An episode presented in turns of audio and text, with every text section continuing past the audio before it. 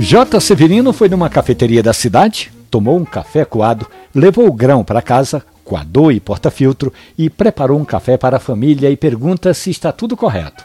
Junto com esse questionamento do nosso ouvinte, o eletricista morador do bairro do Ibura mandou um filme dele passando o café.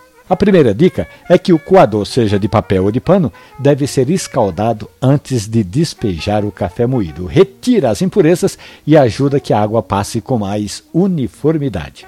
Também é importante, viu, Jota, que o café tenha sido moído na hora. É muito mais saboroso. E mesmo que você não tenha um moedor em casa, o liquidificador dá conta do recado. Então, toda vez que for comprar o café, é melhor comprá-lo em grão. Moe na hora, Jota vai garantir mais aroma e mais sabor.